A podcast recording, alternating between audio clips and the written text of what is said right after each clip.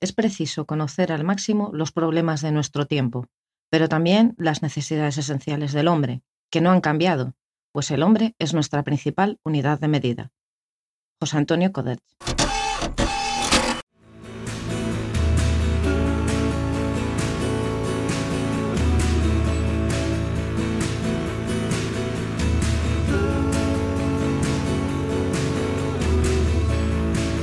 L'amor será yo, arquitectura, episodio 33.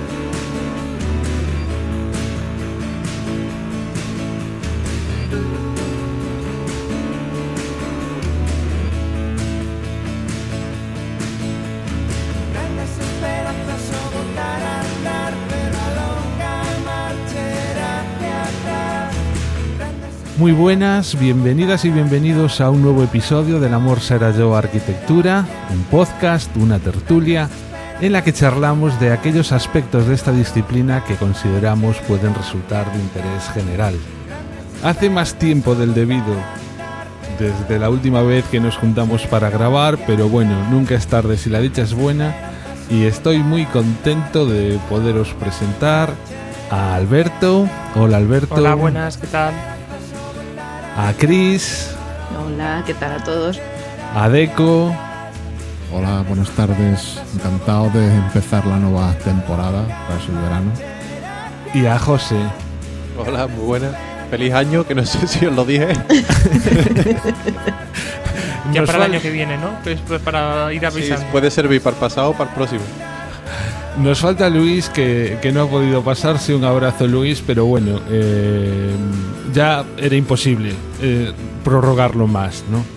Así que nada, pues aquí estamos otra vez dispuestos a hablar de arquitectura, a hablar de un tema que además entendemos que como siempre os va a interesar a cualquiera, seáis de la profesión o no. Pero antes, antes de empezar, simplemente un recordatorio. Y es que en octubre se aproximan, como cada año, la cita anual del podcasting, las JPod 17, que se celebrarán en Alicante. Tendréis un enlace en la entrada correspondiente a este episodio en el que podéis encontrar toda la información necesaria para tanto de alojamientos como formas de acercarse hasta allí y por supuesto también las los eventos, los diferentes eventos, los podcasts en directo y las eh, talleres y demás actividades que tienen organizados para todos los que nos vayamos a acercar. José, tú vas a ir seguro, ¿verdad? Yo, en mis planes está ahí. Vamos, En principio sí, salvo que me ocurra algo que me lo impida. Tengo reservado hotel ya y todo. Luis también me comentaba que casi seguro, yo haré todo lo posible. Alberto, tú no sabes todavía. No, depende, estoy un poco a la expectativa a ver de dónde me mandan para este curso y en función de eso ya intentaré organizar y ver si, si es posible ir o no. Y el día que nos toque la lotería, pues seguro que Chris y, y Deco también nos hacemos nah, algo nah. para que vengáis. Nah, yo es que tengo el jet privado en el mecánico y, y no, me, no me lo da hasta, hasta más tarde. Y yo he decidido que si no voy con Deco ya no voy. Claro, no. Si no hay quórum, no se puede. Ahí no se puede. Bueno, pues eso. eh, recordaros, por si acaso, esperemos que sí, pero por si acaso no volvemos a grabar, que por allí nos encontraréis, si no a todos y a algunos, del amor será yo, y estaremos encantados de saludaros a todos los que os queráis acercar. Y no vayáis por vernos a nosotros, sino por ver a la cantidad de podcasters y la cantidad de actividades que se juntan por allí. ¿Y ¿De qué vamos a hablar hoy? Bueno, pues hoy vamos a hablar de vivienda mínima, un nombre que asusta un poco, ¿no? Eh, Vivienda mínima mm, daría mucho que hablar, eh, lo vamos a dejar simplemente en ver cuáles son las condiciones que, al menos aquí en España y, y comparándolo con algún otro lugar del mundo, ¿no? qué es lo que se entiende legalmente que es vivienda mínima. Todo a raíz de una conversación que mantuvimos en Twitter hace unos días. Una promo y comenzamos. Si eres podcaster, tienes voz. Si eres podcaster, tienes voto. Asociación Podcast es tu sitio. Soporte, formación, Mesa de debate. eventos. Asociacionpodcast.es. Entra y hazte socio. Más información en info@asociacionpodcast.es. Si tienes un podcast, eres podcaster. Si tienes un podcast, importas. Bueno, pues como, como decía antes de la promo, hace unos días surgió en Twitter una conversación con arquitectura minorista, arroba arq-minorista, a raíz de un artículo publicado en El País que se titulaba Vivir en Berlín en casas de 6,4 metros cuadrados. Este artículo lo que planteaba era el prototipo de vivienda que un arquitecto pues estaba mostrando en, allí en, Berlín. ¿no? Se trata de una vivienda de 6,4 metros cuadrados que incluye una cocina, un baño, un sofá, un escritorio y una cama. Él plantea que en el caso de no ser para una única persona, sino que si la vivienda fuese para una pareja, debería ser de 13 metros cuadrados y de 25 metros cuadrados si se tratase de una vivienda para cuatro personas.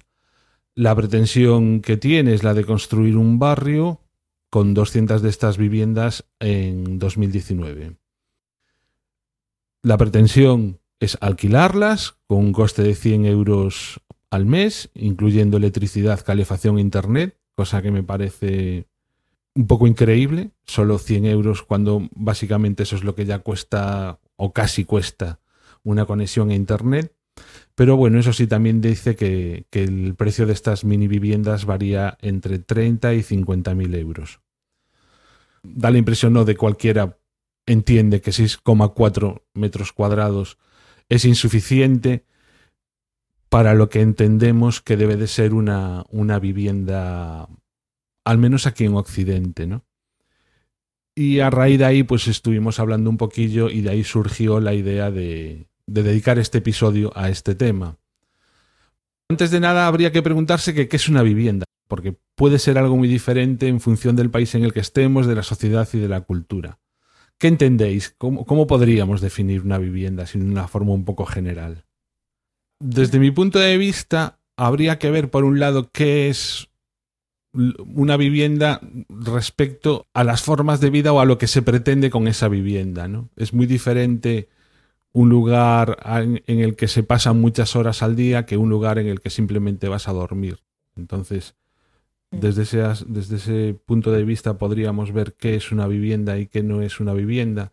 Y luego entiendo que también en función de la calidad de vida, por así decirlo, que, que se tenga, ¿no? Las, las más o menos comodidades que hay en la sociedad en la que vives, pues se puede entender que algo es una vivienda o no en función de ese tipo de cosas. Mm, Daría la sensación de que, digamos, en los países del sur, los, los denominados países del sur, eh, por ejemplo, nosotros en Arquitectura Sin Fronteras, las viviendas que estamos realizando en Guatemala, pues digamos que son de alrededor de 20 metros cuadrados, ¿no? Alberto. Por ahí sí, 20, 30. Claro, 20 en función, quiero decir, el estándar pues tampoco sería demasiado, o sea, no, no es para nada lo que entendemos por aquí que debería ser una vivienda en, en Occidente. Pero luego incluso hay sociedades muy avanzadas, como puede ser Japón, en el que una vivienda de 20, de 20 metros cuadrados casi puede ser un lujo, ¿no? Recuerdo un podcast ahora hace poco de los chicos del gato de Turing que comentaban que han estado de vacaciones precisamente este verano por allí y en uno de los hoteles, pues prácticamente el espacio que tenían era la cama, una mesa que prácticamente se volcaba encima de esa cama y el aseo. Eso era para ellos un- una habitación de hotel, ¿no? Y en el propio Japón estamos acostumbrados a ver esas cápsulas, ¿no? Que prácticamente sirven única y exclusivamente para dormir. Entonces, en función de las sociedades, es todo muy diferente, ¿no? Mira, como, punto de partida, eh, lo he buscado en la RAE y según la RAE, vivienda es lugar cerrado y cubierto construido para ser habitado por persona. Mm, creo que para estas viviendas que estás comentando, de 6, 14, 20 metros aproximadamente, esta definición puede valer, pero a mí personalmente se me queda un poco corta. Sí, yo un poco profundizando en esto que decía ahora José, a ver, eh, que diferenciaría un poco lo que podríamos considerar como vivienda de lo que podríamos considerar como refugio. Es decir, al final, eh, un lugar más o menos cerrado y cubierto podría ser una cueva, poniéndole un espacio de entrada, pero no consideraría eso como- nunca como una vivienda. Al final, unas viviendas tienen que tener una serie de, de servicios que, que en un refugio no, no tienes. Pues por un lado, espacios para poder dormir, espacios para poder estar, serían las zonas de estar, espacios para poder cocinar, espacios de aseo o de limpieza y espacios de almacenaje, ¿no? Entonces, si no consideramos como todos esos espacios, al final, hasta cierto punto, se puede considerar pues un refugio, un prototipo de vivienda o de previvienda, por así decirlo, pero al final estaríamos limitándonos a un espacio cubierto, ¿no? Entonces, eh, buscaría esa definición, esa diferencia. Y después también con lo que comentaba Juan de, los hoteles, que con los hoteles cápsula, que son muy habituales en Japón, e incluso la imagen es muy icónica, también diferenciaría, no consideraría una habitación de un hotel o, una vivienda compartida como vivienda al final. Si cada uno tienes tu habitación, ¿hasta qué punto una vivienda se puede considerar una única habitación donde lo único que tienes es una cama y como mucho un baño, ¿no? Es decir, eso al final sería una vivienda. ¿Se puede considerar como vivienda o, o es otra cosa? Yo estoy de acuerdo con Alberto. Para mí no es una vivienda. De hecho, mm, cuando comentaba Juan esta- estas habitaciones de hotel en Japón, mm, vale, no llegando a los hoteles cápsula, pero sí esa habitación minúscula que tiene el espacio justo de la cama, un baño y, según comentaba él, hasta una mesa. Yo he estado en Londres en un hotel que tenía menos que eso, vamos, y, es un hotel que, muchos de nuestros oyentes habrán estado, que el, el, el Easy Hotel es un hotel mínimo que lo que tiene es el espacio de una cama y eh, una cabina de baño de las típicas que hay en un, en un barco. Eh, tiene lo mínimo, sí, pero para mí no, no lo puedo considerar vivienda. Yo ahí más de cuatro días no puedo pasar. Bueno, esta- estamos deformando un poco el tema, ¿no? En el sentido de que mm, tampoco podemos considerar que una habitación de hotel sea una vivienda, ¿no? Claro. En el sentido de que muchas veces cuando lo, lo que buscamos en, en una habitación de hotel es única y exclusivamente un lugar donde dormir, ¿no?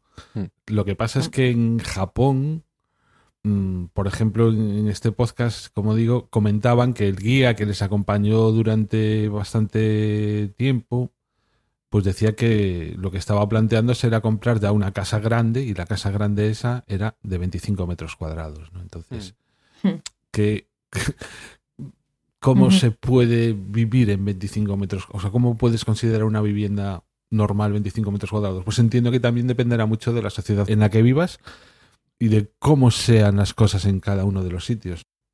Ah, y cuál sea el modo de relacionarse con la Claro. sociedad, porque no es lo mismo eh, pues habitar, eh, digamos, no sé, la, la estepa siberiana rusa, donde al final vas a tener que tener un refugio ante, ante el medio y la relación pues, con tus potenciales vecinos o familia que iba va a tener que ser ah, mayoritariamente en el interior como, pues como decís vosotros, esas viviendas en Guatemala, pues que sí, supongo que por condiciones de, eh, de economía o de optimización de los recursos son pequeñas, ¿no? pero que también el, el entorno de, de esa parte del mundo permite una relación más abierta de, pues, de la comunidad entre ellos en espacios abiertos, espacios públicos, eh, no tan castigados por, por el medio. Sí, bueno, simplemente comentar que en el caso de Guatemala no, son viviendas no en una ciudad, no, no se trata de pisos, ¿no? sino que se tratan de viviendas para, comun- para familias de comunidades eh, indígenas, ¿no? Bueno, indígenas y no indígenas, pero digamos que no, que no están en la ciudad. Y que si son de esa dimensión son básicamente porque no hay dinero para más. No, no porque no nos gustaría que, que fuesen mayores, ¿no? De hecho, en, años anteriores, en que esto de la cooperación iba un poquillo mejor, se podían hacer un, un poco más grandes y sobre todo con más subdivisiones. Una de las cosas que debe de garantizar una vivienda es cierta intimidad, ¿no? Para las personas que en ella residen. Mm. Y después también lo que se hace en el proyecto es que se piensa un poco eh, a largo plazo, es decir, que se pueda ir completando y ampliando esa, esa cubierta ¿no? que se hace en esos proyectos de Guatemala y que con el apoyo de las familias y en el futuro que ellas mismas las puedan complementar y aumentar, que es una de las soluciones que, que se da. Sobre el punto del que estáis hablando, otra cosa a tener en cuenta que yo puedo introducir, porque mirando desde el punto de vista de Inglaterra, como comentaremos más adelante, aquí hay mucho problema de excesiva densidad de población y de que no hay mucha normativa que, que limite. Entonces, están viendo que tienen un problema de tener habitaciones excesivamente pequeñas o con, o con demasiadas personas dentro de una habitación que no deberían y demás, por la presión inmobiliaria. Básicamente no hay suficientes casas para toda la gente. Y entonces están haciendo estudios al respecto. Y un estudio del Real Instituto de Arquitectos Británicos, una de las cosas eh, que la gente comenta de que se queja con respecto a las viviendas, que echa en falta, que necesita para que su vivienda sea adecuada, es espacio, entre comillas, de sobra, espacio suficiente para no tener problemas familiares. Es decir, si la vivienda no es suficientemente grande, no sabemos cuánto es suficiente, pero suficientemente grande, los niños se pelean más entre ellos, eh, como el padre hace ruido viendo un partido, entonces la madre se vuelve loquísima o viceversa. ¿no? O sea, como que cada uno, si no tiene cada uno suficiente espacio para estar su aire en casa, surgen problemas en la familia. Es decir, también el espacio tiene una implicación en la vida personal de los habitantes de esa vivienda. Un poco también con lo que comentaba ahora Chris, yo creo que no es un tema de ahora, aunque parezca un tema súper actual o de los últimos 10 años, sino es un tema que a nivel de arquitectura ya se trataba en 1929, en el segundo CIAN, eh, uno de, de, los trabajos que se, que se expusieron en, en, Alemania era un poco el trabajo de, de la vivienda mínima o del existence uh -huh. minimum, ¿no? Que era un poco como abordar el problema de construir para, para mucha gente eh, soluciones habitacionales que pudiesen suplir eh, esta, esta, carencia de vivienda, ¿no? Y además también es algo bastante continuo, ¿no? La arquitectura, como puede ser el tema de los tugurios en Inglaterra, de, uh -huh. de la revolución industrial, que ya había este problema de, de, vivienda y de intentar hacer las viviendas cada vez más pequeñas para para ser más rentables y que los, los, obreros que trabajaban en las fábricas pudiesen pagar la cantidad mínima de dinero posible. Bueno, si os parece bien, lo que podemos hacer es ir viendo exactamente qué entiende eh, o qué se entiende en nuestro país, en, en España, por vivienda mínima, cuál es la superficie que como mínimo debe tener una vivienda para que sea considerada como tal e incluso para que se pueda construir. Uh -huh. eh, bueno, realmente no, yo creo que no, no podríamos hablar ¿no? de una superficie mínima legal en España, ya que por cuestiones de, de, cómo está regulada la legislación, digamos que esto es una competencia que tiene que ver más con cada comunidad autónoma que con unos parámetros exactamente iguales para todo el país. Yo no he hecho una comparativa, tampoco me conozco todas, pero más o menos, más o menos todas andan, pues más o menos por los mismos parámetros o con parámetros parecidos. Lo que tenemos aquí, los que vamos a mirar un poco con, de forma un poco más pormenorizada, son las normas de habitabilidad de la Junta de Galicia, que, bueno, para empezar, dice que una vivienda, como programa mínimo, lo, como, o sea, la, constará, que una vivienda constará como mínimo para ser considerada vivienda, de una estancia más una cocina, debe de tener también un cuarto de baño, un lavadero, un tendedero y espacio para almacenamiento general. Cualquier mmm, otro, otra configuración que no incluya estas estancias no puede ser considerada vivienda. Podrá ser considerada otra cosa, uh -huh. pero no, pero no una vivienda, ¿no? A partir de ahí, digamos que estas normas de, habitabilidad en general diferencian como tres espacios eh, dis distintos, ¿no? Por un lado estarían las estancias, que vendrían a ser el salón, los dormitorios, los despachos y, bueno, pues este tipo de habitaciones. Uh -huh. Estarían también eh, los servicios, que básicamente serían la cocina, cuartos de baño, lavaderos y almacenamiento. Y por último, las zonas de comunicación, pues que básicamente serían los pasillos, ¿no? Y la entrada. En función de el número de estancias que tenga esta la vivienda, la superficie de, de esta vivienda irá creciendo, ¿no? Y así, pues para empezar, o sea, diciendo que podrían, se admiten que haya viviendas con una única estancia, una estancia mayor, por así decirlo, y en este caso serían 25 metros cuadrados como mínimo lo que debería tener, ¿no? En el caso de que fuesen una, una vivienda con dos estancias, una debería ser de 16 metros y la siguiente de 12. En el caso de tres, 18, 12 y 8. Y así, así, se va, digamos, disminuyendo los metros cuadrados mínimos que pueden tener una estancia hasta llegar a los 6 metros cuadrados en el caso de una vivienda que tenga más de 5 habitaciones. Es decir, prácticamente la habitación que por ley más pequeña se puede tener en Galicia es equivalente a todo lo que este arquitecto alemán destinaba a una vivienda, ¿no? 6,4 metros en el caso de, de la vivienda que plantean el- este señor en Alemania, y aquí en Galicia, una, vivi- una vivienda que tenga cinco habitaciones, pues la habitación más pequeña puede tener 6 metros, ¿no?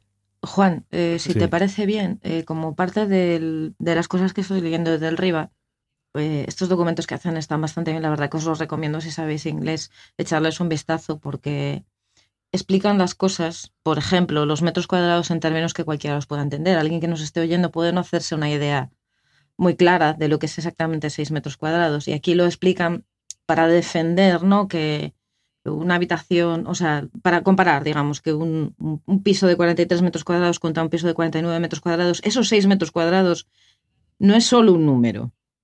¿Cómo, ¿Cómo se explica ese número? Y entonces dicen aquí, por ejemplo, en 6 metros cuadrados cabe una cama doble con dos mesitas eh, y un- dice aquí dressing table. Yo me imagino que se refiere a una. eh, como un pequeño escritorio, Una cómoda, ¿no? así de. como un tocador Ah, bueno. En Una 6 cosa así con un- metros. Con un taburete, es lo que dicen ellos, sí. Y si no, una cama individual con su mesita, eh, un sofá de tres plazas, una... No, espera, esto, todas estas cosas. Dice, dice que caben al mismo tiempo una cama individual en seis metros cuadrados. Está- esto tiene que estar mal. Sí. Pensad No, que 6 metros Bueno. cuadrados es 3 metros por 2 metros. sí, es o tres sea, metros seis por dos metros. Dice aquí que una cocina pequeña de las que acoplas al, al salón. A mí me pareció el ejemplo mejor. Una cocinita de estas pequeñas que están acopladas a un salón. Una cocina eh, de estas que, que se cierran, ¿no? Que están como comunicadas. Una gallery Mm. kitchen que dicen aquí. A mí se me pareció el ejemplo más claro. De tres por dos es una cocina. Con su. Así en una línea de tres metritos y luego un metro veinte para, para trabajar cómodamente en ella. Sí, sí. Bueno, es que en realidad un, al menos aquí, 6 metros cuadrados te da para una habitación individual con una Mm. cama, un armario y una mesilla, punto pelota. Lo Pues los mejor una requisi- mesa... por los requisitos del cuadrado inscrito. Que es que eso, eso lo tenemos que hablar también más adelante. Por los requisitos de habitabilidad, yo en lo que estoy haciendo ahora viviendas aquí, no hay el requisito de que debas inscribir un cuadrado de ninguna dimensión. Y entonces todo este truco de coger un corredor y poner la puerta a tomar por... y incorporar todo el corredor como metros cuadrados de la habitación se hace continuamente y te deja una habitación de 6,5 o 7 metros cuadrados, pero en los cuales 2 metros cuadrados son pasillo, inutilizable. Entonces, eso también hay que comentar, las normas de habitabilidad, que están bien hechas desde mi punto de vista para que realmente esos 6 metros cuadrados de esa habitación, aunque sea muy pequeña, son netos, son usables. Mm. Bueno, en general, mm, porque cuando estaba dando estas dimensiones, pues igual no es, y y más escuchándolo, no sin tener las cifras delante, es, es complicado. Lo que Mm. nos tenemos que hacer una idea es que digamos que una vivienda debe de tener un salón que en el caso de que solo tenga una habitación, es decir, que digamos estuviese todo integrado en, en una única estancia, sería de 25 metros cuadrados. Y después el salón irá creciendo, o sea, deberá ser como mínimo de 16 metros, y a medida que vayamos aumentando una habitación más a la casa, pues tendrá dos metros más, ¿no? Es decir, en, un- en el caso de salón y dormitorio, el salón deberá ser de 16, en el caso de que haya una habitación más de 18, en el caso de otra habitación más 20, y va creciendo de esa manera, ¿no? Lo que es un dormitorio, el dormitorio de matrimonio, por así decirlo, ¿no? O sea, el, dormitorio doble, lo que se consideran en estas normas de habitabilidad es que como mínimo tiene que tener 12 metros cuadrados y después un mm, dormitorio individual tiene que tener como mínimo 8 metros cuadrados. Y ya. Digo, a partir de viviendas con más de 5 habitaciones, con 5 más, se admite que esos dormitorios individuales, alguno de ellos, en vez de 8 tenga 6. Sí, que ese dormitorio de 6 metros es el que está pensado para el hijo pequeño o el bebé. Sí, eso es un estándar que, pues, por ejemplo, aquí, que esas dimensiones y superficies mínimas, eh, yo Mm. no hablo de Estados Unidos, hablo de, pues, que aquí todas esas cosas se rigen por los códigos locales, al menos en, en grandes ciudades.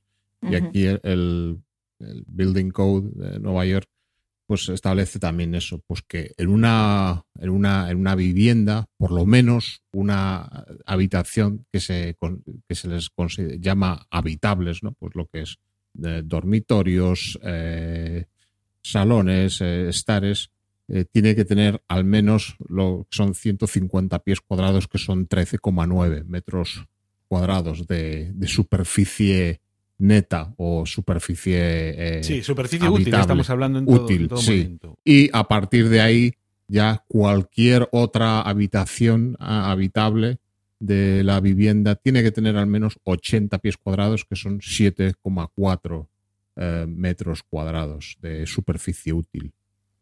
Así que bueno, pues va un poco en, en la misma línea. Ujú. Por quedarnos eso con idea, es 16 metros cuadrados un salón que solo tenga una habitación a mayores y va creciendo de dos en dos y después el dormitorio doble 12 metros cuadrados y el dormitorio individual 8 metros cuadrados. Y- Pero aparte de la- las superficies, eh, también hay que hablar lo que son los, las dimensiones interiores mínimas, pues eh, lo que hablábamos de, eh, de estancias con eh, proporciones eh, descompensadas, ¿no? Que al final, la típica, lo que se habla, la habitación pasillo, ¿no? Pues también Sí. tenemos ahí eh, dimensiones mínimas, por ejemplo, eh, pues yo creo que habéis me- mencionado el cuadrado de 2,4, ¿no? También. Mm. Pues a- aquí también, pues eh, ningún eh, espacio habitable puede tener en ninguna dirección menos de 2 metros 43 centímetros en, en cualquiera de sus, en cualquier dirección de sus dimensiones. Hmm. Eso también, pues para evitar eso, eh, esas eh, desproporciones que al final generan espacios malos y, y poco habitables. Y temas de ventilación e iluminación creo que ya también están cubiertos.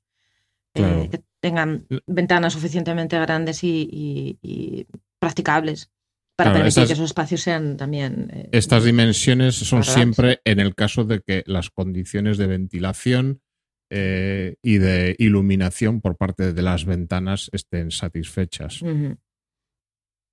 Sí, eso también, la normativa española, por ejemplo, también exige que la cocina siempre te- que tiene que tener ventilación directa a la calle. eh, y no sé si es un tema de Andalucía o del Código Técnico de toda España. El único, la única excepción a esa norma es en el caso de que sea una vivienda, un estudio, vamos, una vivienda de una Sí. sola habitación, que lo tiene conectado al salón. Sí, bueno, o sea, como habéis comentado, ¿no? no solamente se trata de condicionantes de superficie, sino que también hay condicionantes geométricos que obliga en función de cada, de cada tipo de estancia y de si se trata de estancias de más o menos de 12 metros cuadrados, a que se pueda inscribir un cuadrado que va variando. eh, En el caso de los salones es 330, en el caso de un dormitorio doble 260 y en el caso de un dormitorio sencillo 220. Ujú. Y luego, por otro lado, eso, condiciones de ventilación e iluminación. Eh, Juan, Y, y a mí, si me permite también añadir un nuevo, un tercer factor, que no sé si, eh, no sé ahora mismo en, en España cuál es su, eh, digamos, su aplicación o su influencia en estos otros, pero, por ejemplo, en, en Estados Unidos eh, el, el factor de la accesibilidad también condiciona enormemente eh, Ujú. en, en las dimensiones de lo que podemos llamar la vivienda mínima, que hablando eh, en plata aquí nos referimos al eh, zero bedroom o el estudio, ¿no? Que es eh, el típico, esa típica vivienda que es un único espacio más un cuarto de baño, ¿no?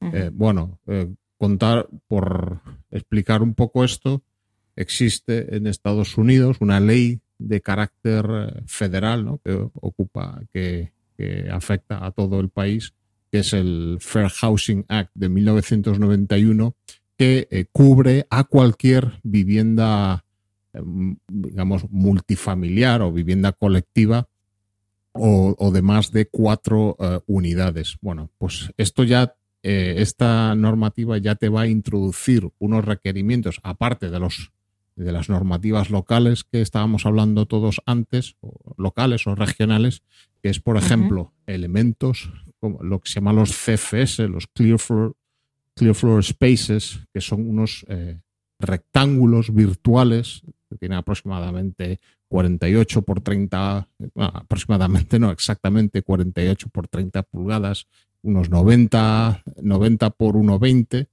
pues eh, por ejemplo frente a los propios electrodomésticos delante de tu cocina tienes que tener para todo todo está pensado para es una ley no es tanto una ley de accesibilidad como una ley de derechos civiles para eh, no dificultar el acceso a la vivienda de personas de, de movilidad reducida, ¿no? Bien pues por alguna minusvalía o por eh, edad.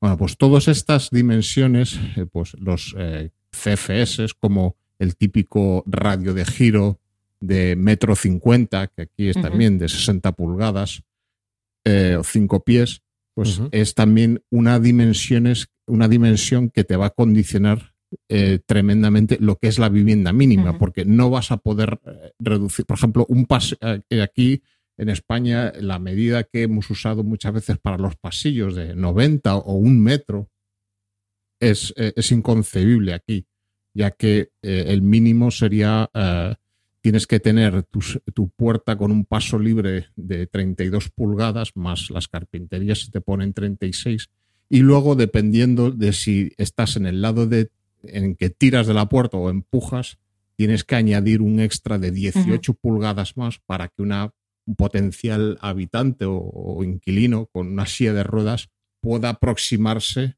y con su silla de ruedas y, y, pues hacer la maniobra de, de tirar, de accionar la cerradura y entrar, ¿no? Pues eso es un factor que, y como veremos más tarde, pues que en estos experimentos que, que salen mucho en prensa, pues eh, ya visto el- desde una perspectiva de realidad, ¿no? Pues a mí me, me hacen dudar mucho de su viabilidad.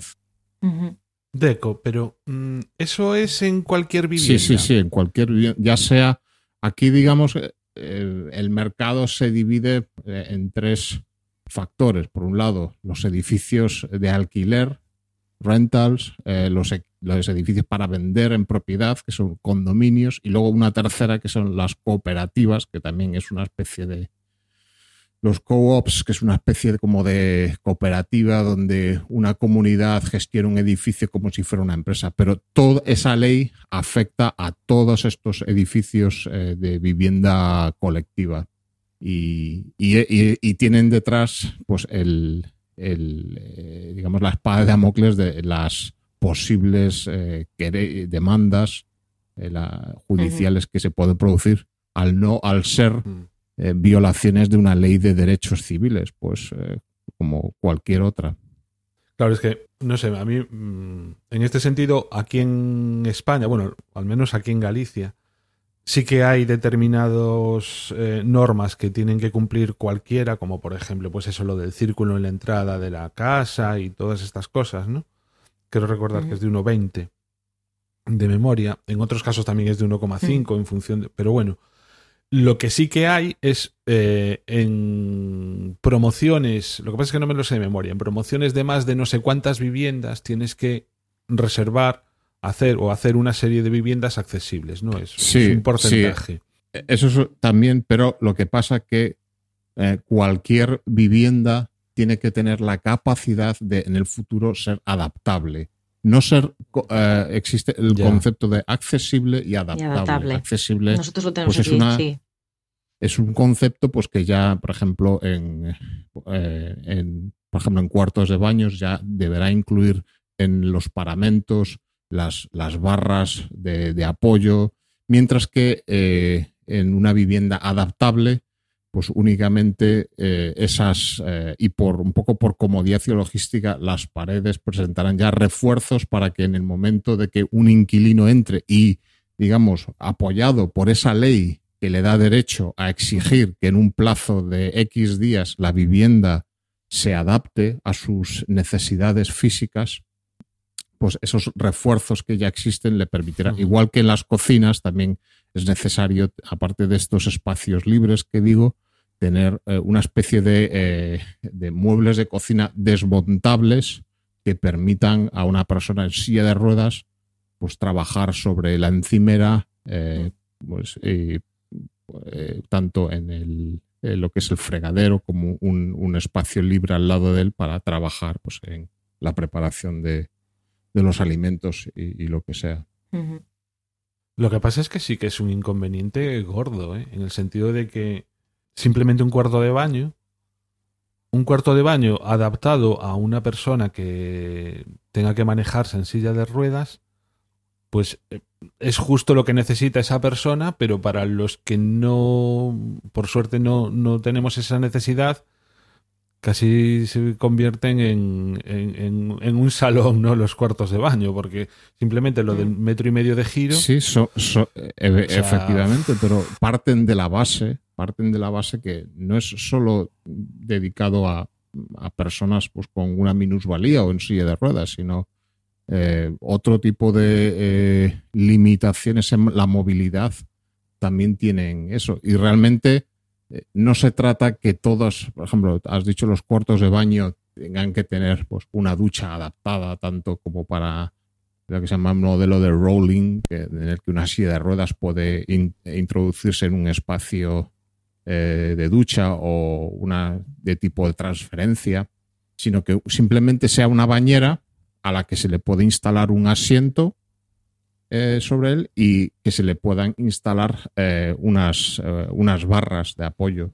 pues, co- con unas medidas establecidas que hay, pero sí, las medidas han de ser han de ser esas. Y hay una serie de mínimos eh, de los que no puedes, de los que no puedes bajar, porque es una ley, una ley de tipo de derechos civiles y, y que, y que hay que seguir. Y hay unos mínimos de los, por- de los que tú no puedes bajar si, si no- eh, no quieres enfrentarte a una demanda.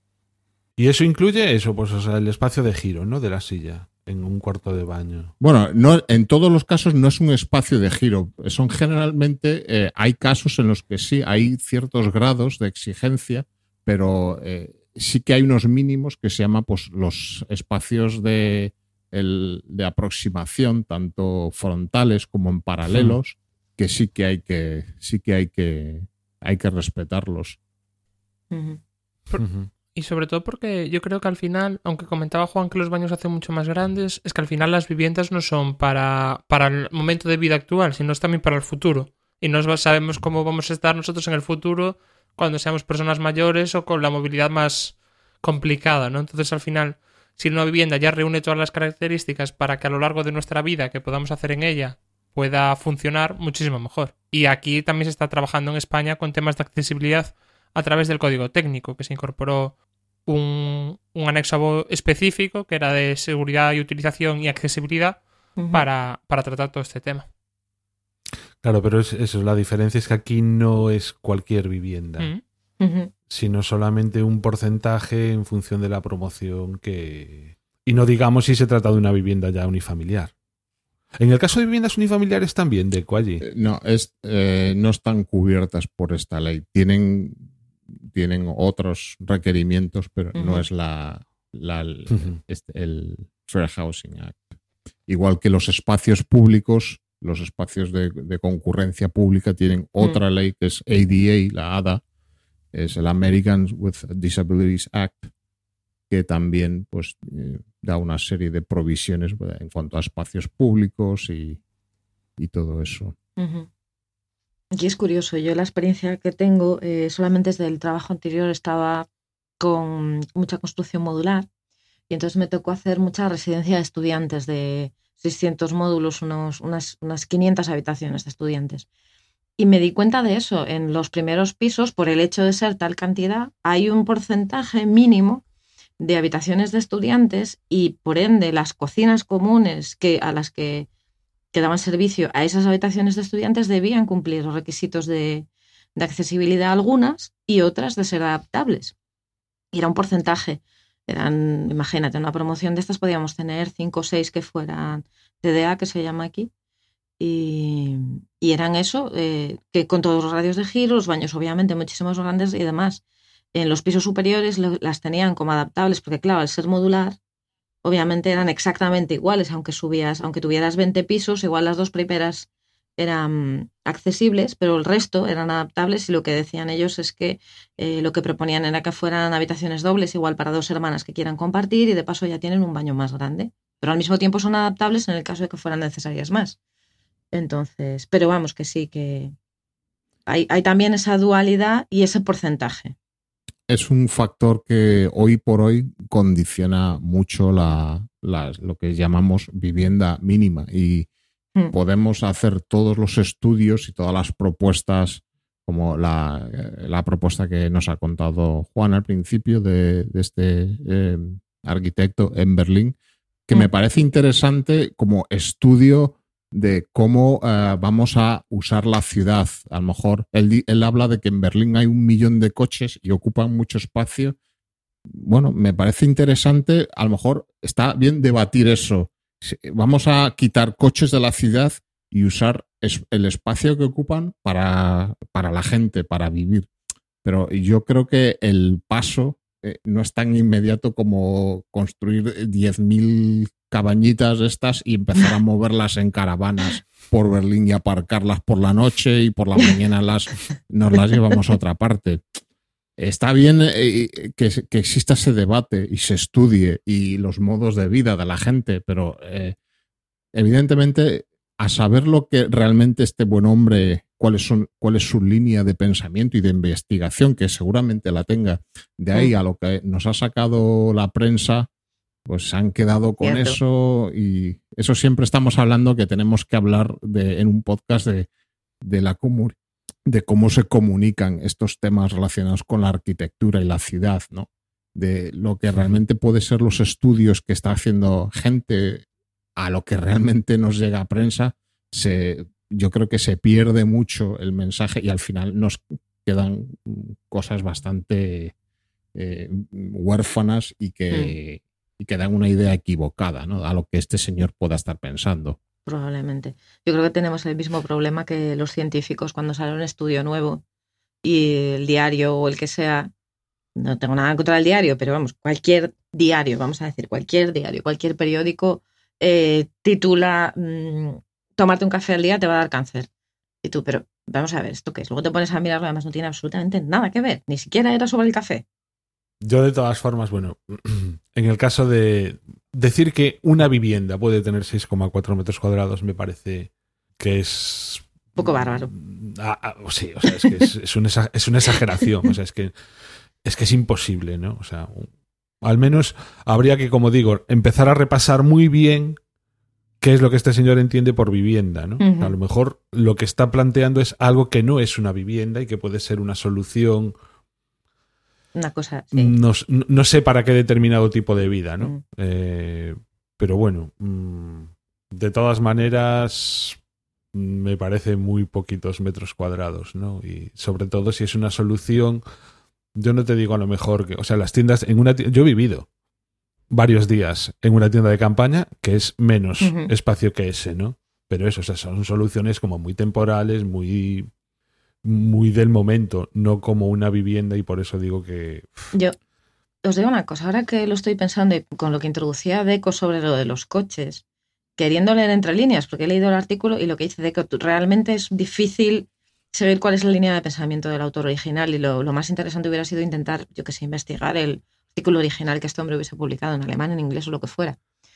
Pero, ¿y si el, hombre no está diciendo de resolver el problema normal de vivienda de Berlín, sino el problema del exceso de, de habitantes que pueda tener Berlín, como aquí, por ejemplo, tiene Londres, que se haya convertido en una población flotante? Y me explico. Eh, en el pueblo donde vivo yo, Milton Keynes, estamos, me parece que a 60 millas o 60 kilómetros de Londres, una cosa así. Estamos a media hora en tren, ¿vale?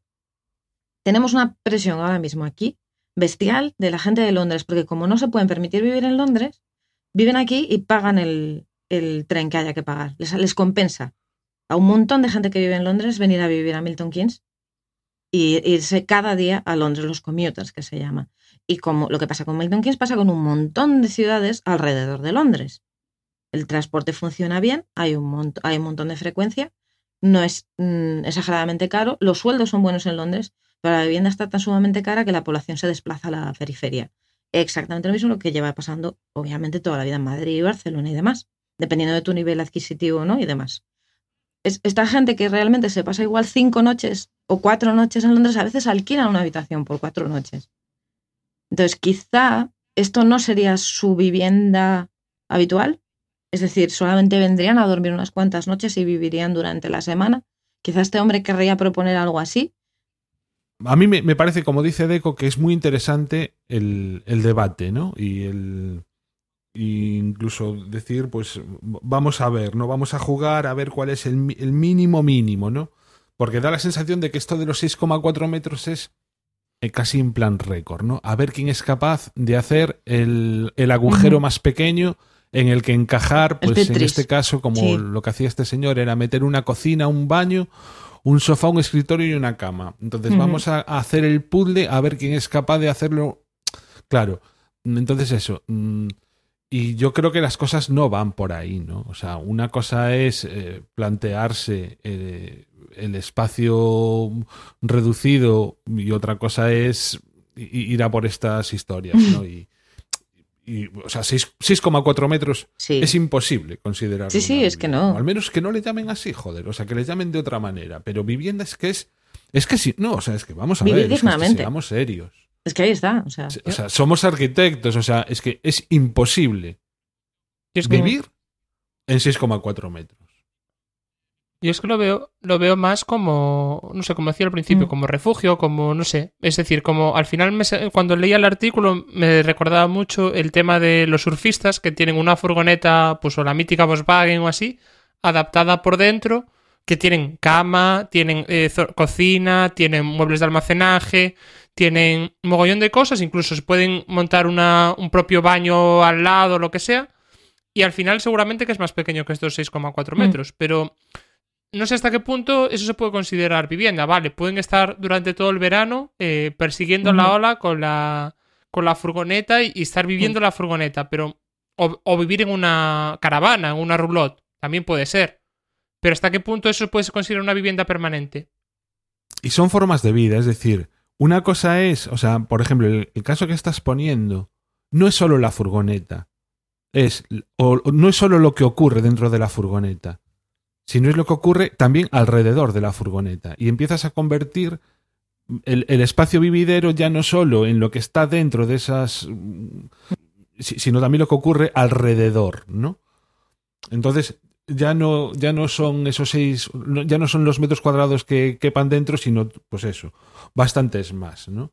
Y probablemente ya no comas dentro, sino Mm. que comas fuera, te relaciones con la gente fuera. mm, Y luego este, estas propuestas, que supongo que también se pone, eh, hablan pues, de una expansión un poco horizontal, ¿no? Eh, en extensión, mientras que, bueno, eh, parece que ese modelo de, expansión y que se ha dado en muchos sitios del mundo y aquí en Estados Unidos, eh, bueno, se ha visto que por lo menos está planteando serias dudas, ¿no? En cuanto eh, a la extensión frente a la, a la densidad. ¿no? Entiendo que a lo mejor también estos eh, especie de cubículos en, un momento dado se podrían también entender como apilables para formar eh, una especie de comunidades más verticales, que es también de lo que os quiero hablar luego después, pues de, de una experiencia piloto que se ha hecho aquí en cuanto a, a eso.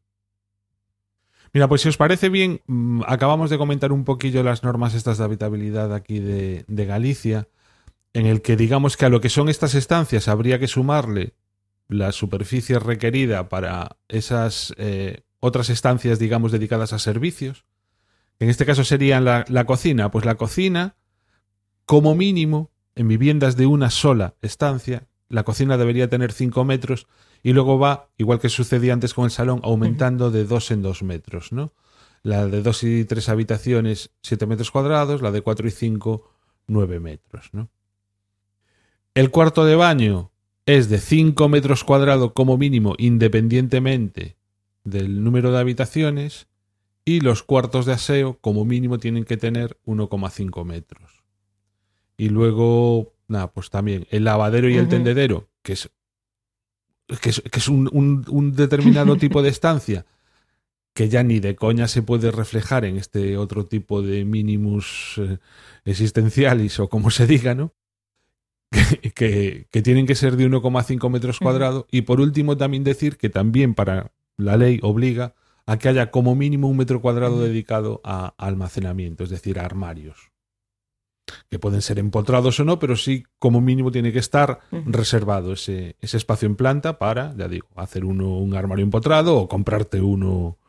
Con lo cual, si Alberto hizo aquí una hoja de cálculo en la que sumando todas estas superficies en y sin tener en cuenta, sin tener en cuenta los eh, espacios necesarios para poder caminar, es decir, los pasillos, y la zona de entrada y todo eso, nos diría que una vivienda en Galicia tiene que como mínimo, como mínimo tener 39 metros útiles, eh, o sea, sin tener en cuenta los espacios de, de los De comunicación. paso, de comunicación. O sea, luego añ- añadir que si tienes un pilar, porque estamos hablando de superficies útiles, o sea, la superficie construida sería bastante más, ¿no? Mm. O sea, pues ya digo, 39 metros la de una habitación, sea, por ejemplo, 54 metros la de 3 y 75 la de 5, para que os hagáis una, una idea, ¿no? Entonces, bueno, pues de 6,4 a 39 hay, hay una Mm. diferencia, ¿no? También obviamente hay una diferencia en, en lo que se entiende por vivienda en uno y otro caso. Yo personalmente creo que, que es lo que decíais vosotros. Realmente, esto no es, no es una vivienda, es un experimento, es un refugio, es otra cosa. Pero los mínimos de vivienda sí basa esta normativa, pero yo a raíz de lo del RIBA he visto, mm, lo del RIBA es lo del Royal Institute of British Architects, o sea, digamos que lo que viene a ser el colegio aquí, eh, ellos además comparaban con normativas europeas y con estadísticas medias de viviendas europeas y demás, y estamos hablando de cifras que se mueven entre los 30 y los 40 metros cuadrados, siempre en una, una, una vivienda de una vivienda, una vivienda, perdón, de una habitación. Todas las normativas y en general, incluso estadísticamente, con lo cual hasta 50. Esto, esto es otra cosa, esto es un experimento, esto está más en la línea de una habitación de hotel mínima, de un refugio, de una habitación de estudiantes, otro tipo de mínimos habitables que no viviendas, yo creo. Y Deco, casi eh, si nos comentas ¿no? el, el caso este del Carmel Place, que es muy interesante. Pues sí, es una, es una, una promoción que, bueno, en los últimos dos, tres años aquí se ha hablado mucho, ahora ya está, pues ya está con gente viviendo. Eh, se llama Carmel Place, está en la calle, en el, creo que es en el 300 y pico de la calle 27 eh, en Manhattan, aquí, la zona llamada Kips Bay.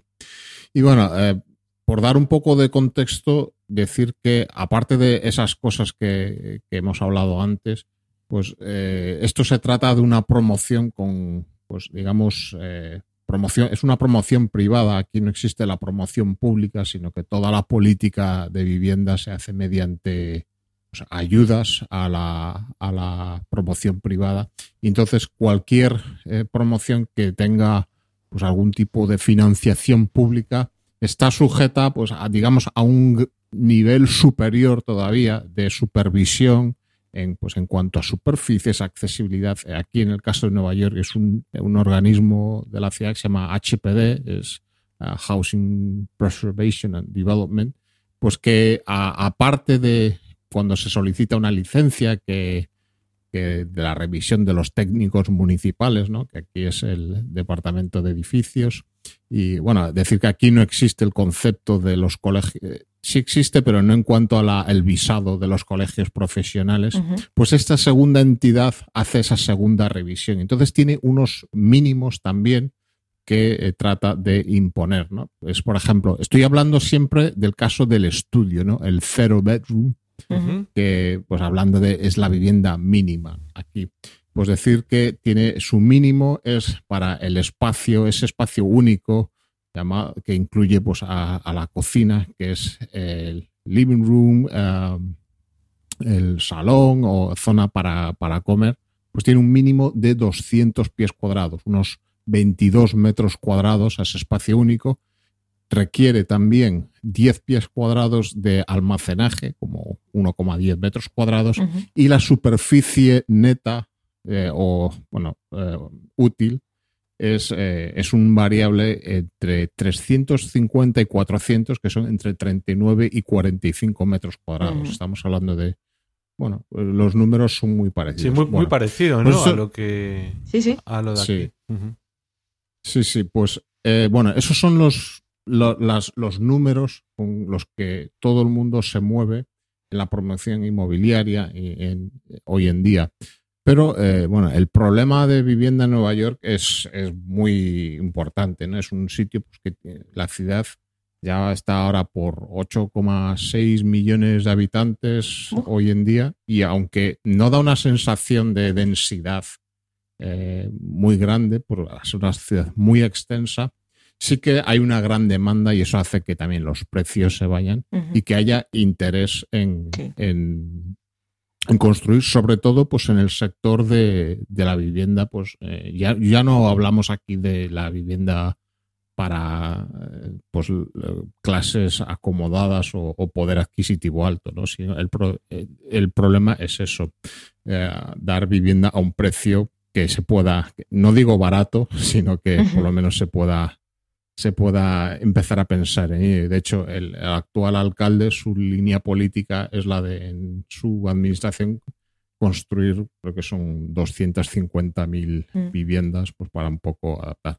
Bueno, entonces, eh, esta, esta institución, la HPD, pues dijo, vamos a hacer un experimento, vamos a relajar eh, Ah. un poco estos mínimos y vamos a ver qué sale. Y tenían una parcela ahí y pues hicieron una especie de concurso, el concurso de Adapt NYC, y bueno, pues se presentaron distintos estudios y ganó esta oficina en Architects, eh, creo que son de aquí, y eh, con un concepto pues de microapartamentos, de estudios de pues en torno a los eh, entre unos 30 y 40 metros cuadrados, pues un poco por debajo de eso. Y bueno, eso sí, dando condiciones de, habi- eh, de habitabilidad eh, bastante buenas. Por ejemplo, no bajar nunca de los dos, eh, 2,70 metros entre suelo y techo, que Mm. hace que, pues, que salieran unos ventanales bastante amplios. Y sobre todo el, Eso es- eso el es mucho. concepto. Ujú. Sí, es. Cuando el mínimo son ocho pies, pues estos lo están haciendo con nueve pies y medio. Entonces, pues por ahí trataban de, de compensar un poco los espacios reducidos. Y bueno, y lo curioso de esta, de este edificio es eh, el componente de, eh, de prefabricación que tenía. Son una serie de, es una estructura metálica en la que se fueron encajando eh, pues los módulos prefabricados de cada vivienda que se hicieron en taller en Brooklyn y en pocos días se, pues se puso, se, se montó lo que es eh, el edificio, ¿no? A modo de, de puzzle o, o de Tetris, ¿no? Por, por hablar eso. Son viviendas que son 55 viviendas que, de las cuales el, el 40% de ellas están destinadas pues, a personas de bajos o, ingresos medios y también hay un número de ocho viviendas reservadas a programas de, reise- de reinserción de, veteranos de guerra con, bueno, con los problemas eh, derivados de eso. Y, y bueno, pues es un mínimo que es una vivienda que tiene los... eh, Y sin dejar aparte estos mínimos de accesibilidad, Eh, pues que se ha llevado a cabo como una, una experiencia para ver cuál era la acogida. Realmente, eh, los, cuando salieron al mercado, porque estas viviendas se asignan a modo con una especie de unos sorteos que hay, ¿no? Pues eh, hay que presentar una solicitud, pues eh, justificando tus ingresos, las declaraciones de la renta y luego se producen unos sorteos.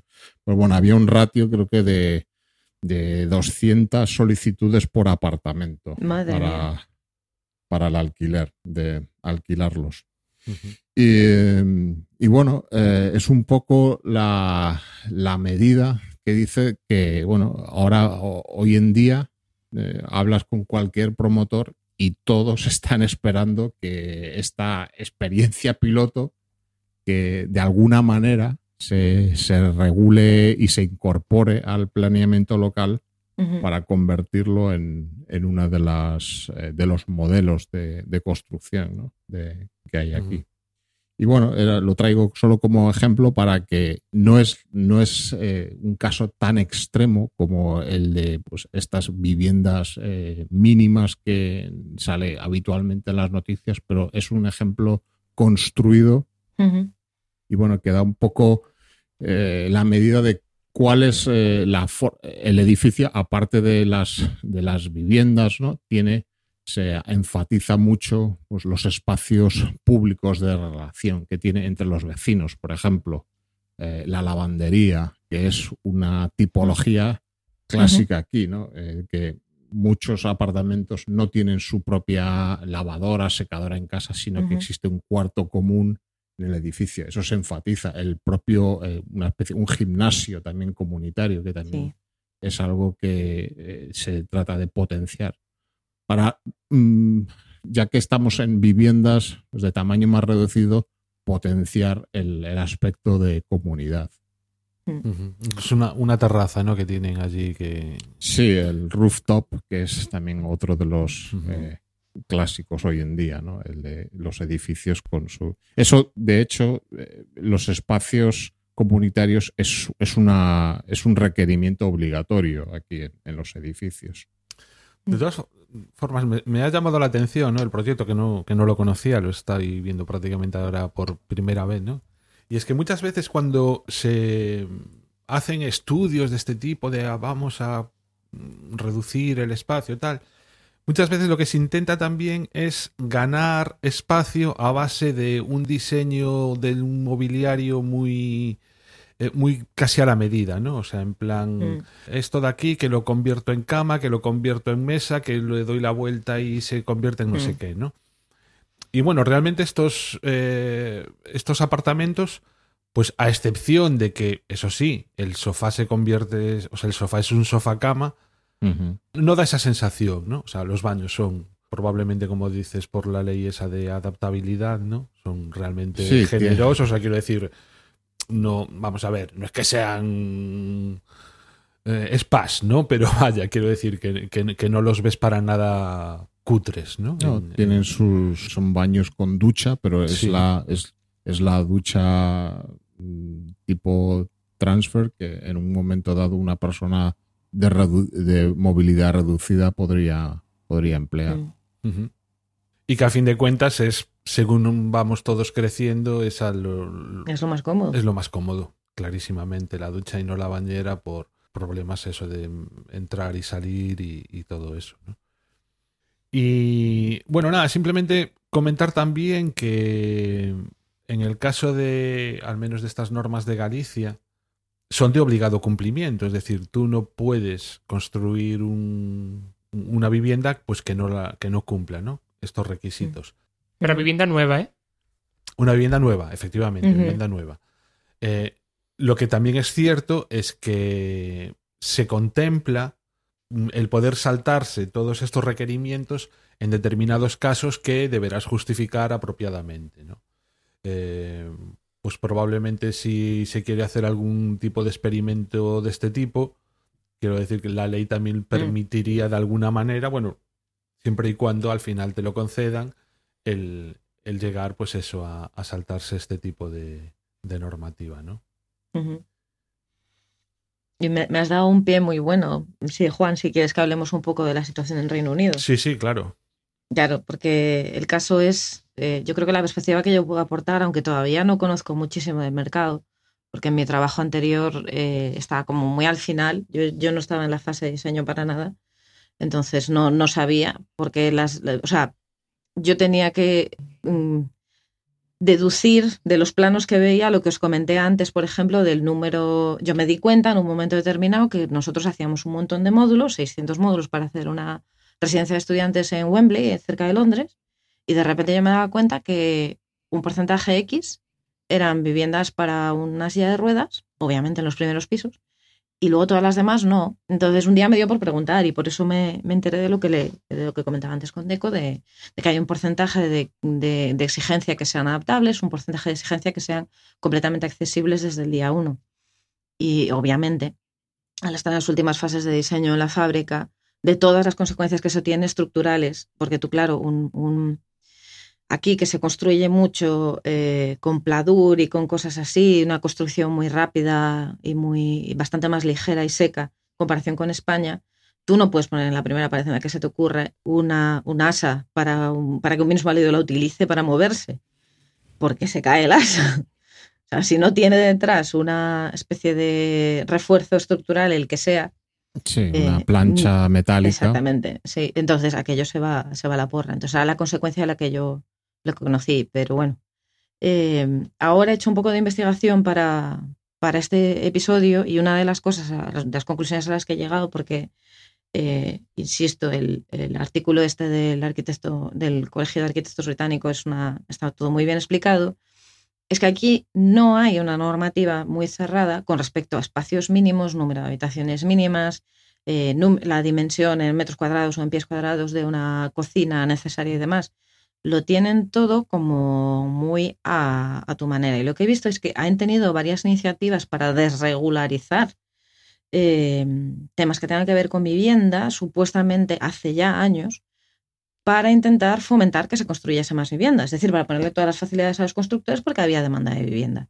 Pero eh, de mucho antes hay, hay un referente regulatorio mínimo que sigue funcionando y que nos da una referencia de escala.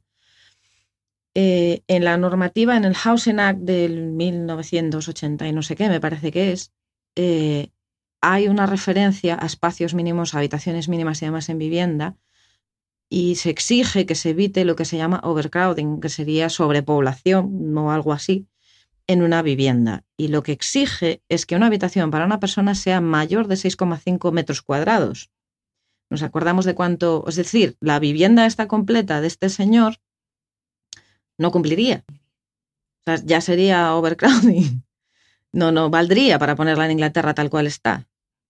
Y para dos personas sería 10 metros cuadrados. Bueno, esto es una normativa antigua y entonces, por ejemplo, una de las cosas que comenta es que es asumible que dos personas compartan una habitación si es de 10 metros cuadrados y hace algún tipo de alusión a que eh, si son una pareja, casados, si son del mismo sexo, si tenéis curiosidad, dejamos por ahí el enlace para que veáis.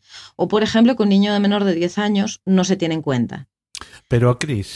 estamos, estamos hablando de habitaciones, no de viviendas, ¿no? O sea, No, de habitaciones, pero al mismo tiempo también hace un requisito de vivienda. Entonces dice, por ejemplo, si una vivienda solamente tiene una habitación, en esa vivienda solamente pueden vivir, vivir dos personas y un número indeterminado de niños menos de 10 años.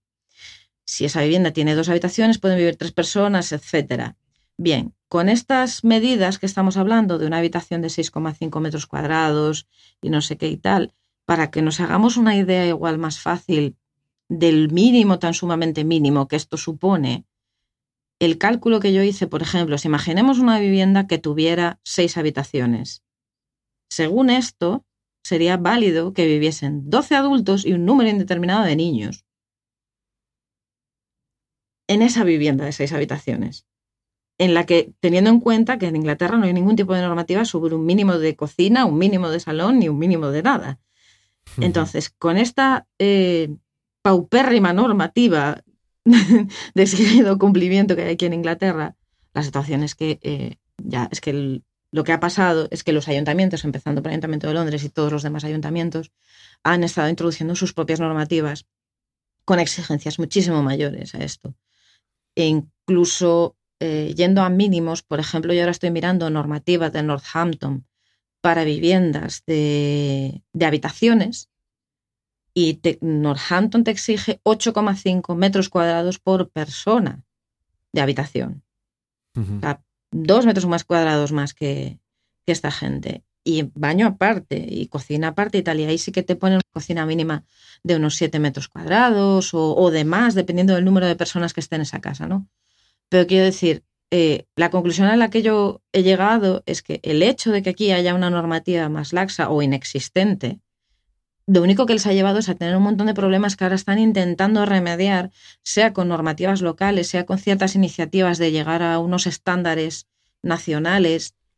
Eh, por ejemplo, el Colegio de Arquitectos está repetidamente intentando llevar a una campaña a que estos estándares nacionales que se acaban de publicar sean de obligado cumplimiento, porque dicen que, y yo creo que tienen razón, que si no son de obligado cumplimiento, lo único que va a pasar es que va a seguir reduciéndose la media de metros cuadrados de casa nueva y la media de metros cuadrados de cada habitación de esa casa nueva y vamos, que se van a seguir eh, estrujando los metros cuadrados para intentar meter las, lo, mínimo imprescindible y exprimir a la gente igualmente por ese dinero. Y cuantas más casas pueda meter en 100 metros cuadrados, mejor, porque más gente meto y más dineros cobro.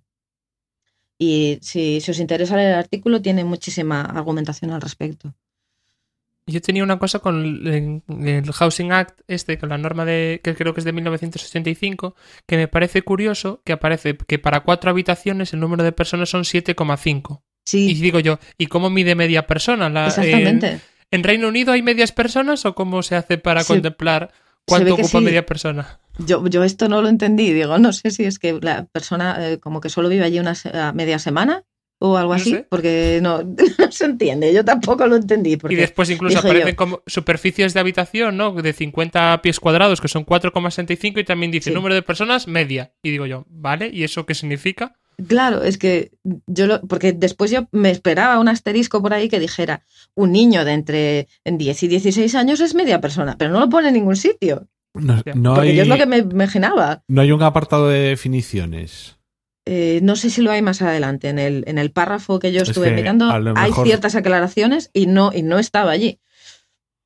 Hay ciertas aclaraciones eh, eh, justo a continuación Claro. de, de- con su Es que, por ejemplo- y el secretario de Estado y no sé qué. No sé si se, refer- se referirá a niños o... Supongo que puede que- ser algo así, pero Pero niños entre 1 y 10 decía que no computaban, ¿no? exactamente. Pues es que eso también a mí es lo que me choca un poco, ¿no? O sea, porque yo entiendo el concepto de que tú... mm, o sea, es decir, los niños cuando tienen una determinada edad, sobre todo de recién, Bebés, ¿no? De sí. bebés, es muy lógico que, Sí. que duerman en la habitación de los padres, ¿no? Pero... Sí. No, no, no sé, habría que poner también a partir de qué momento dejan de ser bebés o no, pero un niño de 10 Sí. años me parece Ya ocupar. que, vamos, que ya necesita, necesita como persona su propia independencia, lo que hablábamos Sí. antes, ¿no? Sí, necesita sí. necesita su ¿Dónde propio estudiar? espacio donde, donde, pues, efectivamente, donde estudiar, donde poder estar solo, ¿no? En un momento dado, ¿no? Sí. Por eso que te digo que es, es paupérrimo lo que hay aquí en tema de normativas y, y nosotros ya sabemos todos, eso es en todos los países. Si no hay un mínimo que te caiga una multa del copón por ley o que no te lo dejen llevar adelante, si no hay una normativa estricta, no se hace. La gente arranca de donde hay y, y exprime las cosas y lo lleva todo al límite y, y- la gente luego vive en sitios indecentes. En, el- en la misma encuesta del RIBA eh, hacían muchas encuestas con los ingleses y descubrieron que los ingleses prefieren las casas de más de 10 años de antigüedad porque las habitaciones son más grandes, porque las nuevas no tienen estilo, esto no me preguntéis, ya no sé todavía, no lo he entendido, y tienen mayores espacios exteriores, o sea, es decir, los jardines y demás, que a ellos les resulta súper necesario para vivir, cada uno vivir en su casita de dos plantas con su jardincito es necesario para vivir. Ellos lo de los apartamentos, eso es de gente chunga y de pobres. Gente- Sí, sí, sí, sí, o sea, está muy como por debajo de la superficie, no es algo que te digan directamente, pero tú lo notas en el día a día, de verdad. Y después sí que eh, en las casas de menos de 10 años, los comentarios de la gente era que era muy difícil meter las cosas que tenían si se mudaban, o por ejemplo si tenían una bicicleta, conseguir meterla dentro de casa, incluso meter los muebles y moverlos por los pasillos porque fuesen tan estrechos. Y después también que desde el punto de vista emocional, como decía al principio del programa, que surgían muchas más riñas familiares y problemas internos en la familia porque no había suficientes espacios suficientemente grandes un suficiente número de habitaciones para los habitantes de la casa. Y después también descubrieron que estadísticamente era curioso que la gente suele vivir en una casa que tiene más habitaciones que miembros familiares, si se lo pueden permitir, porque como las habitaciones son tan pequeñas necesitan una extra. La de los trastos, la de jugar, la de... En plan, los niños pueden compartir una habitación, pero después tenemos una de juegos. Y entonces así vamos apañando. Y que entonces cuando comparaban estadísticamente los datos de una vivienda media, en Inglaterra en algunos casos les salía como muy alto. Pero es que se daban cuenta que es muy normal, por ejemplo, que una pareja vivienda, viva en una vivienda de tres habitaciones. Cuando obviamente, que es exactamente el caso de Jorge mío, pero es que además de un montón de parejas que viven aquí en Inglaterra, españoles, muchísimos, porque es que yo estoy, por ejemplo, en una casa que el espacio del salón es tan grande como el espacio de la habitación principal, que está justo encima.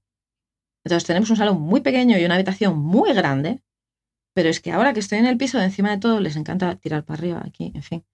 Eh, hay dos habitaciones en ese espacio que son súper pequeñas. Entonces, es, eh, la distribución de espacios es muy, se hace muy extraña aquí.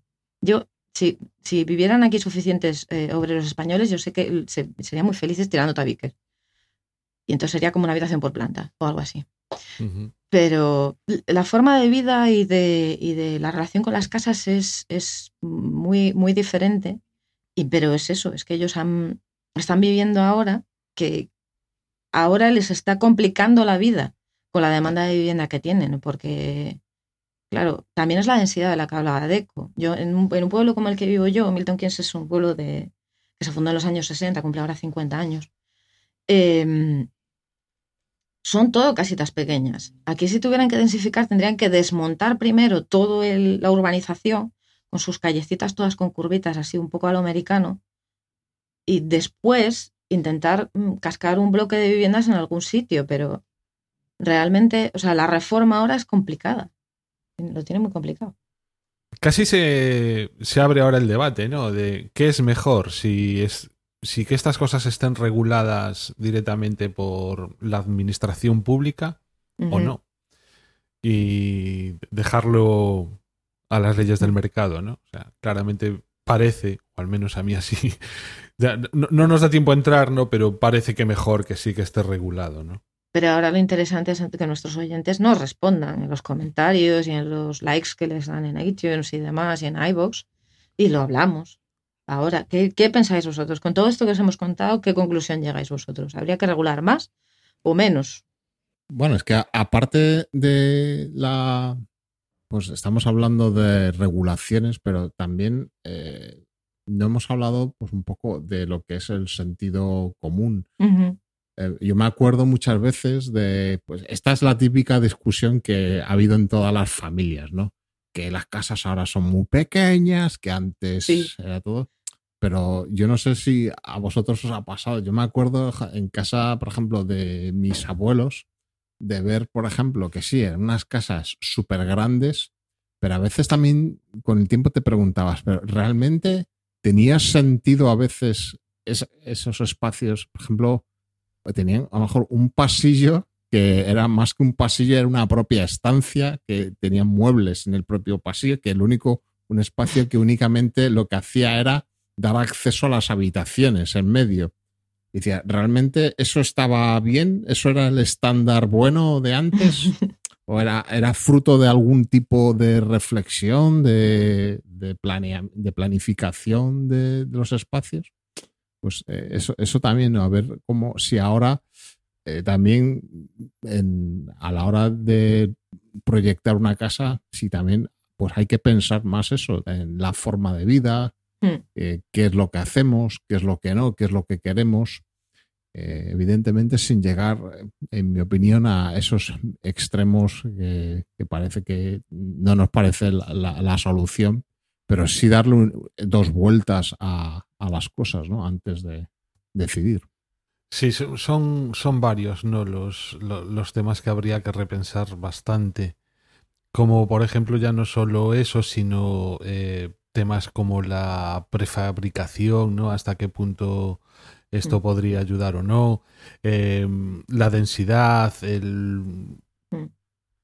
el, el propio cuando hablaba antes de, de, que la- de que este tema venía a raíz de una conversación en Twitter, pues arquitectura minorista, a ver si lo encuentro. Voy a leer literalmente lo que comentaba. Dice, el microdiseño tiene mucho que aportar a un problema complejo que toca de lleno a la gestión urbanística, a las políticas públicas, a la prefabricación, a los usos comunitarios, a las nuevas tipologías y a su reflejo en normas de habitabilidad y a nuevos modelos de titularidad. Yo añadiría también a los nuevos tipos de familia, ¿no? Como comentabas, eh, eh, Deco. E incluso a que está cambiando también el concepto de la casa para toda la vida a día de hoy, pues también Sí. empieza a perder sentido, ¿no? Y tiene, tiene su lógica. No, un poco con lo de la casa para toda la vida, lo que complementaría es que al final eh, creo que las casas deben ser más flexibles. Es decir, no es lo mismo una casa cuando tienes eh, hijos, cuando los hijos se van a estudiar fuera, a cuando te haces mayor. Entonces deberían ser como más flexibles y más adaptables, ¿no? Que a día de hoy yo creo que no se consigue. Sí, esas experiencias se, ha- se han hecho. Yo no me acuerdo ahora el nombre del proyecto ni los autores, pero yo sé que en Madrid, como parte de una, pues en, digamos, en, durante esta, la fase anterior que hubo en España de, de la construcción, pues una de las cosas, la, la empresa municipal de la vivienda de Madrid, pues eh, sacó pues, eh, muchos proyectos adelante eh, muchos de ellos, bueno, hemos hablado de aquellos, eh, de aquí, como yo creo que hemos hablado del edificio Mirador Ujú. eh, y de y de otros muchos. Y uno de ellos era una pues unas viviendas eh, también de, de tipo con, con apoyo público y que tendría que buscar cuál, cuál es el proyecto, pero que presentaba como una de sus características la flexibilidad de los espacios, ¿no? Eh, particiones que se podían que se podían mover, eh, espacios de almacenaje incluidos dentro de lo que eran los suelos de la vivienda. Bueno, eh, sé que ese proyecto, mm, supongo que sus, eh, eh, sus habitantes pues, estarán eh, razonablemente satisfechos, ¿no? pero tuvo también, Mm. eh, no tuvo muy buena acogida en general a, a- a nivel de, de prensa y todo eso. Así que es un ahí hay también una, una labor de, de educación ¿no? a, a llevar a cabo. Como é, como é? Como uns Baby, non? Como Baby. baby, baby.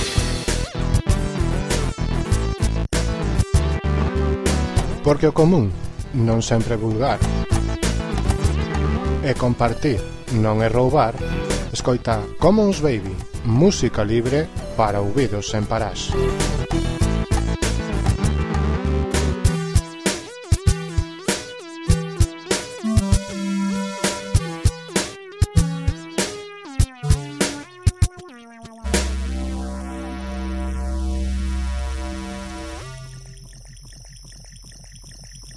Common, common, commons, baby, baby, baby, baby.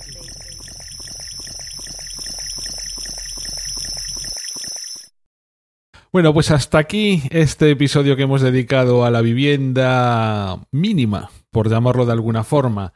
José nos ha tenido que dejar hace un ratillo, me despido yo en su nombre.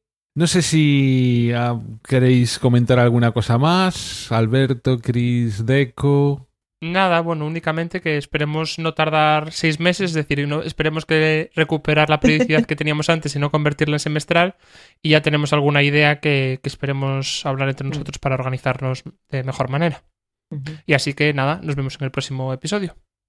Nada, eh, lo que decía antes, que si realmente a alguno de nuestros oyentes le interesa seguir la conversación, pues en Twitter o en los comentarios o lo que sea, pues que nos deje un comentario, que nos mande un audio correo y, y esas cosas. Y ya seguiremos hablando. Bueno, que este tema es para escribir enci- enciclopedias, ¿no? Sí. Nosotros hemos hablado un poco desde nuestra experiencia, las cosas que nos toca más o que más nos eh, motiva a hablar, pero que realmente mm, hay, segura, hay tratados escritos sobre esto. Mm. Así que bueno, por lo menos si ha despertado el mínimo interés, bien está. Y nada, a ver si seguimos grabando más, más temas. Como decía Alberto al principio del episodio, hasta hubo toda una un CIAM dedicado a ellos, ¿no? Todo, todo- una, una edición completa dedicado al, al tema de la vivienda. Bueno, pues nada más. Muchísimas gracias por haber llegado hasta aquí. Os recordamos que la sección musical ha corrido a cargo del podcast de música libre Camos Baby y al igual que este podcast, todas las canciones incluidas se distribuyen en el momento de su grabación con licencia Creative Commons. Si nos queréis dejar un mensaje, podéis hacerlo directamente en nuestro blog, en lamorserayo.es, enviarnos un correo electrónico a lamorserayo.gmail.com también estamos en Twitter, arroba lamorserayo, en Facebook, facebook.com barra lamorserayo y decir que todos los episodios, además de la web, también los encontraréis en iTunes, donde agradeceríamos cualquier tipo de reseña y valoración, y en iVoox, además de sonar de vez en cuando en Radio Podcastellano. Repito, muchas gracias por haber llegado hasta aquí y nos vemos en el próximo episodio. Adiós. Hasta luego. Chao. Adiós.